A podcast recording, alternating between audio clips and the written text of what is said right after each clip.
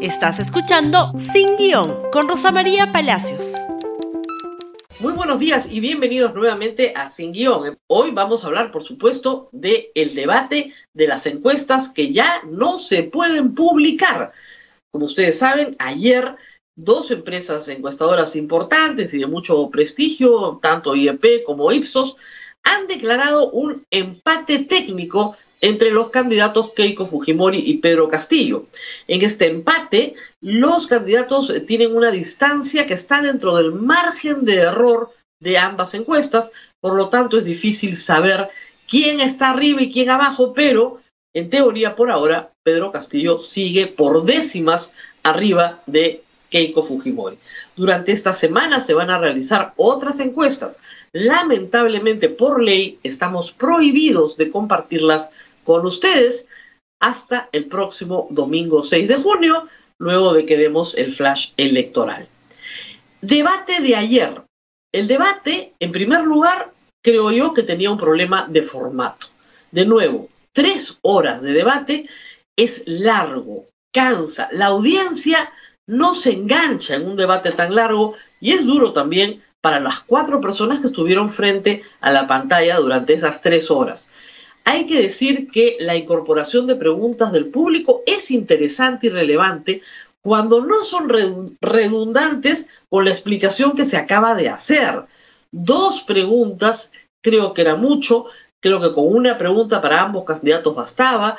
Los videos del Jurado Nacional de Elecciones, si bien interesantes, en realidad eran irrelevantes para el debate. Al final de cuentas, lo que el pueblo quiere es escuchar a sus candidatos. Estas bolsas de minutos hubieran sido mucho más útiles con el límite de un minuto, como se hizo en la primera vuelta. De nuevo, simplemente se dejó ad libitum, no generó el necesario intercambio. Bastaba con una apertura para cada uno, un cierre para cada uno y una bolsa de minutos de intercambio moderada por los eh, periodistas que estuvieron presentes. No se hizo así, creo que fue largo, cansador y el jurado perdió una oportunidad de hacer un debate mucho más dinámico, más corto, creo que en dos horas, sacando todo lo que he dicho, se hubiera podido completar largamente los temas planteados. Yendo al contenido, un debate presidencial tiene tres, tres momentos. Debate, no perdón, ataque, defensa, propuesta.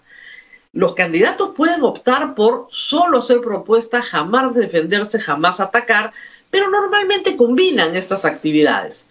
Creo yo que en el lado de la propuesta, empecemos por ahí, Keiko Fujimori se dedicó a hacer una lista de lavandería inacabable de la cantidad de cosas que va a hacer durante su gobierno. Creo que sus asesores pensaron que de esta forma aterrizaba propuestas, desde regalar el kit educativo, 6 millones de computadoras, aumentar al doble pensión 65, incorporar 500 mil más, bonos para la gente que hace su primera chamba, bonos para la gente que abre un negocio, exoneraciones tributarias, eh, eh, en fin, la lista es larga, ustedes la verán, y la verdad que todo suma. Pero fue la única que incorporó nuevos impuestos, como por ejemplo un nuevo impuesto a la minería que sería puesto, además de la regalía minera, del impuesto especial a la minería y del gravamen minero un impuesto adicional. ¿Cómo se va a recaudar esto? Eso sí, no lo sabemos. En el lado de Pedro Castillo, donde se, esperaba más, más propuesta, que sea más propositivo, lo que hubo es este tono de pliego de reclamos. Es decir, todo está mal. Todo eh, tiene que cambiar porque todo está mal, la educación está mal, la salud está mal, la economía está mal, todo está mal, la corrupción rampea, vivimos en un mundo horrible, cosa que ya todos sabemos, pero tenía que aterrizar en proponer algo. ¿Qué propone? Y sí, hubieron algunas pinceladas, pero, pero pocas, como recuperar las riquezas o asegurarnos de que no va a expropiar a nadie su propiedad. Pero acto seguido insistía en recuperar las riquezas, renegociar los contratos de gas, petróleo, minería, de nuevo con lo cual no garantiza la inversión privada la estabilidad que ésta está buscando para invertir. Un problema para la campaña de Pedro Castillo es esa, aterrizar sus propuestas de manera más concreta. No salió del lamento sindical, del pliego de reclamos, no pasó al ataque propositivo. Entonces, en contenido, yo creo que Keiko, por abundancia, por exceso, y Castillo por defecto.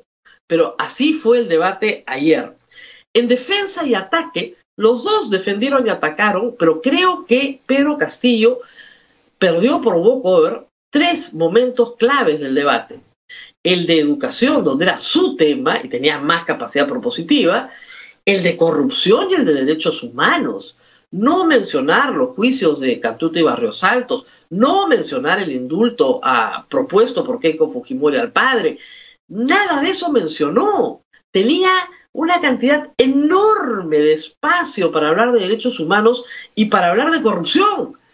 Y simplemente dejó la pelota rebotando y no hizo más no hizo más que lo que tenía que hacer para culminar, ¿no es cierto?, los bloques. Keiko Fujimori, les digo, de esos eh, bloques ganó por walkover. Y luego tenemos el tema de, el tercer tema que es importante, que es el lenguaje no verbal. Y creo que ahí Castillo le fue bien, porque se presentó de manera humilde, de manera empática, de manera victimizada, si quieren. Keiko Fujimori fue más altanera, más soberbia, una persona que se presenta con más don de mando. No sé cómo funcione eso en el elector indeciso, pero lo cierto es que ahí sí también marcaron diferencias. Ayer en RTV hicimos una larga cobertura de las tres horas del debate y al final de cuentas concluimos que creo yo el debate lo ganó Keiko Fujimori. No porque hizo un gran debate ella, no ha sido uno de sus mejores debates. En otros momentos políticos de su carrera lo ha hecho mejor, sino porque su contrincante no llegó a proponer todo lo que tenía que proponer, no defendió lo de Cerrón, lo dejó flotando, simplemente aseguró que Cerrón no tenía nada que ver con él, pero salvo caiga con que caiga, no hizo un deslinde claro y tampoco atacó, más allá de cosas que son bastante groseras, como decir que él no le va a bajar la palanca de electricidad a su madre, que parece más un chiste que otra cosa. Y el problema también con Cerrón es un problema de entrenamiento en debates. Muchas de sus frases no se entendían. Lo del eh, razonador magnético ha sido un meme toda la noche. Y otras frases como esas, como que el enfermo tiene que buscar al médico, o cosas como, eh, en fin, pequeñeces si quieren, pero que no se entendían correctamente y al no ser entendidas correctamente, pues terminan siendo memes, objeto de burla, etcétera, que no es el objetivo de un debate como este. Estos debates se hacen para el lucimiento de los candidatos, no para que el público termine riéndose de las frases que no saben utilizar y se hagan comparaciones entre, eh, no sé, Pedro Castillo y César Acuña, como se han hecho anoche profusamente en las redes sociales.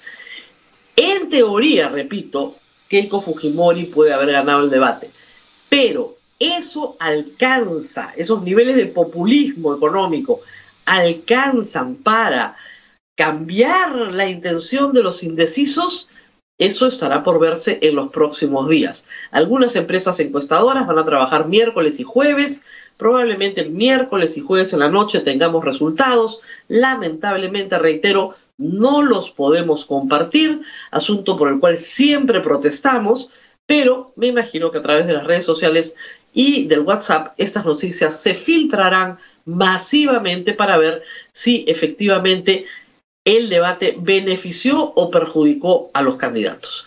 Muchas gracias por acompañarnos, por habernos acompañado anoche y espero que nos acompañen también el próximo domingo con toda la transmisión de la segunda vuelta electoral. Mientras tanto, compartan este programa en Facebook, Twitter, Instagram y en YouTube y nos vemos el día de mañana.